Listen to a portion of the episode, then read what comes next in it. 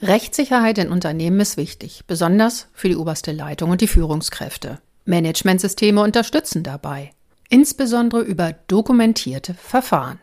Keine Frage, Rechtssicherheit ist eine tolle Sache. Dass es dazu viele, viele Vorgabedokumente, Prozesse und Anweisungen braucht, halte ich allerdings für nicht ganz richtig. Und in dieser Episode verrate ich dir, warum.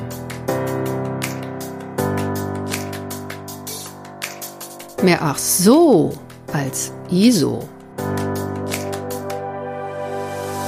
Willkommen zu dieser Hörreise für selbstbewusste Managementsysteme. Hier geht es darum, wie Menschen und Managementsysteme ticken und bremsen und wie du sie gut und wirksam miteinander verbindest. Ich bin Susanne Petersen, deine Reisebegleitung und wünsche dir viel Spaß und ach so's mit dieser Episode.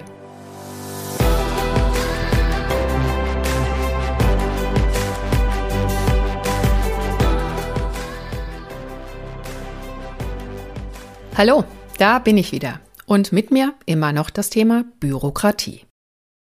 Heute geht es um Gesetze oder Rechtsvorschriften und warum sie, das ist meine These, die Flut der Vorgabedokumente in Unternehmen nicht besonders wirkungsvoll bewässern. Welche Route nehmen wir heute? Zunächst komme ich nochmal auf die Ausgangssituation zu sprechen. Also wie sieht das mit Recht und Gesetz aktuell aus? Es tauchen dann auch ein paar Fachbegriffe auf aber denk daran, ich bin keine Juristin und ich versuche es einfach nur kurz und gut verständlich darzustellen. Dann stelle ich dir dar, wie ich die Situation in den Betrieben aktuell beobachte, recht oft zumindest, und was sich daraus auch für Probleme ergeben. Ja, und am Schluss gibt's wieder einen kleinen Ausblick. Auf geht's! Eigentlich stehe ich mit einem Bein im Gefängnis. Das ist eine Aussage, die ich inzwischen schon ziemlich oft von Führungskräften gehört habe. Viele von ihnen haben inzwischen registriert, dass sie irgendwas mit der Umsetzung von Rechtsvorschriften zu tun haben. Pflichtenübertragung, Delegationspflichten, Organisationsverpflichtung oder Organisationsverschulden. Schon mal gehört? Ja, vielleicht hat die eine oder andere Führungskraft zu diesem Thema sogar schon mal was unterschrieben. In der Arbeitssicherheit zum Beispiel ist eine Pflichtenübertragung als offizieller Akt im Zweifel schon gemeinsam mit dem Arbeitsvertrag gang und gäbe. Wenn man mal drüber nachdenkt, das könnte eigentlich eine richtig gute Ausgangsposition für eine Zusammenarbeit mit der Linie, mit den verantwortlichen Führungskräften sein, oder? Leider sieht die Realität, auch gerade für dich als Fachkraft, meistens ein bisschen anders aus. Keine Zeit, das ist doch dein Job, wir haben Wichtigeres zu tun. Sind einige Aussagen, die einer Fachkraft in einem wirtschaftlich organisierten Unternehmen in der Regel relativ schnell begegnen. Wenn es darum geht, in einem Bereich neue Aufgabenfelder einzuführen und neue Arbeiten, neue Arbeitsabläufe oder Prozesse, kann man schon manchmal den Eindruck bekommen, dass der Bereich reagiert wie eine Festung. Hier werden die Grenzen wie Grundmauern verteidigt und das Neue soll als Bedrohung bitte außen vor bleiben. Schließlich ist der Arbeitsalltag voll mit wichtigen Aufgaben, damit wird Geld verdient und alles andere hat in der Festung nichts zu suchen. Ziemlich hohe Mauern für dich als Fachkraft. Das Tor ist zu, die Zinnen sind hoch und es ist kein Reinkommen. Deshalb sieht für viele Fachkräfte die Realität ihrer täglichen Arbeit so aus, dass sie versuchen, so viel wie möglich ohne die Hilfe der Führungskräfte und der Mitarbeitenden zu machen. Nach meiner Beobachtung zumindest. Das Thema Einzelkämpfer hatte ich ja schon zu Beginn meines Podcasts ausführlich behandelt. Die Konsequenz in vielen Unternehmen, die ich beobachten kann, ist, dass die Fachkräfte versuchen, die Aufgaben, die sich aus den Rechtsvorgaben ableiten lassen, irgendwie versuchen, anders abzupuffern. Das bedeutet, es wird für viele Arbeiten rechtsrelevante Prüfung und Überwachung ein externer Dienstleister gefunden. Manchmal gibt es auch technische oder digitale Lösungen oder was auch häufig vorkommt, ist, dass es Fachkraftmitarbeitende gibt, ganze Abteilungen, die den Führungskräften Aufgaben abnehmen. Letztendlich haben die meisten Fachkräfte in ihrer Stellen- oder Funktionsbeschreibung stehen, die geltende Rechtslage zu beobachten und zu berücksichtigen.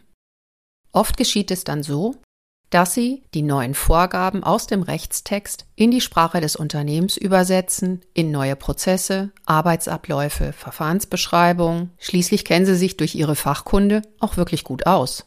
Und der letzte Schritt ist dann in der Regel die Unterschrift der Führungskraft und vielleicht noch eine Unterweisung oder konkrete Anweisung an die Mitarbeitenden.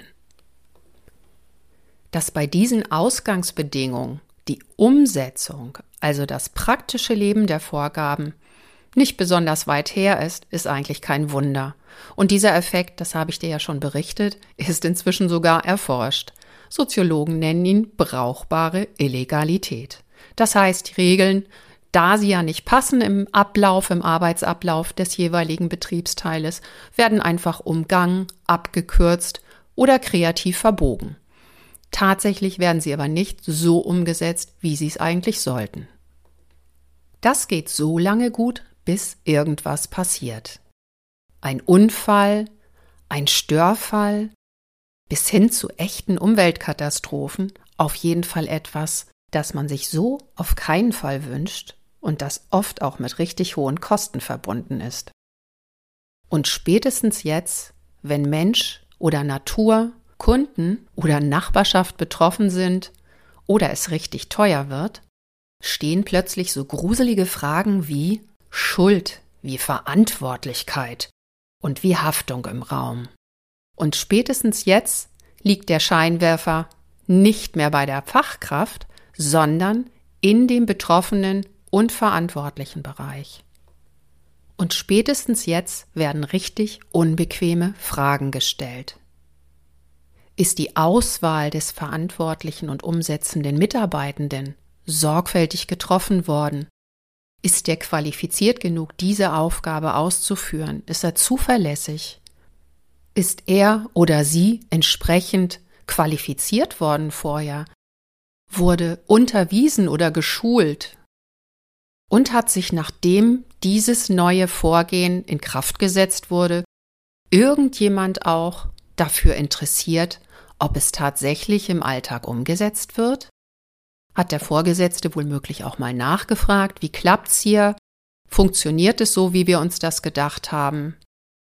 Diese drei Aspekte sind wichtige Vorgaben, die in der geltenden Rechtsprechung inzwischen gut bekannt sind und umgesetzt werden. Sie nennen sich Auswahl, Anweisungs- und Kontrollpflicht und sind Teil der Verantwortung, die mit einer ordnungsgemäßen oder sachgerechten Delegation zusammenhängen.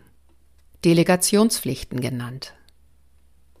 Aber da gibt's noch mehr. Ich habe das bei einem Behördenbesuch in einem Unternehmen, das ich betreut habe, mitbekommen, wo plötzlich so Fragen gestellt wurden, hat der Mitarbeiter eigentlich genug Zeit, diese vielen Prüfungen durchzuführen?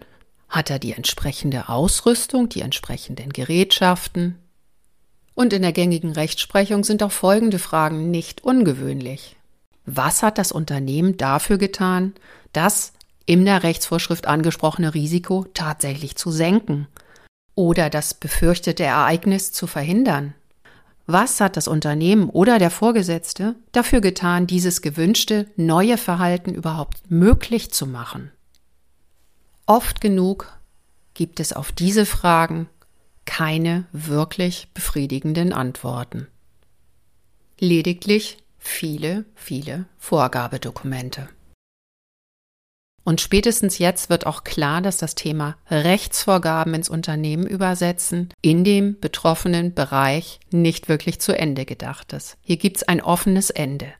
Die Rechtsvorschriften sind zwar rechtzeitig aufgenommen worden, die Fachkraft hat gesehen, das gilt für unser Unternehmen und hier müssen wir was tun, Sie sind wohl möglich auch in die Vorgabedokumentation des Unternehmens als dokumentiertes Verfahren übernommen worden und wohl möglich sogar unterwiesen worden, aber danach ist nichts mehr passiert.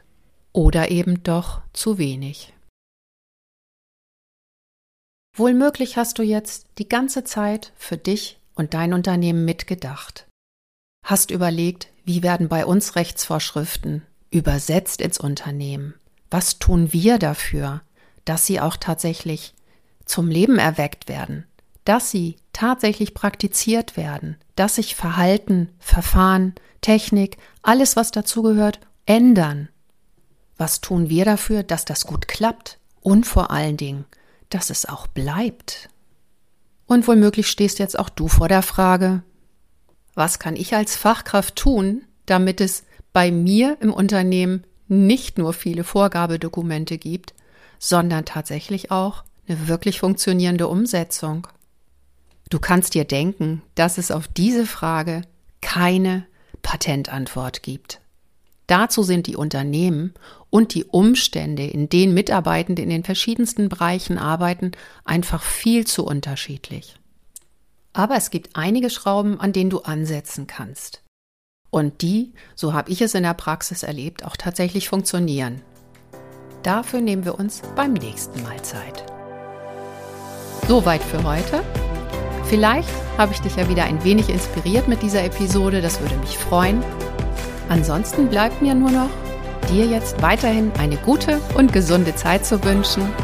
Bis zum nächsten Mal. Bleib selbstbewusst, deine Susanne.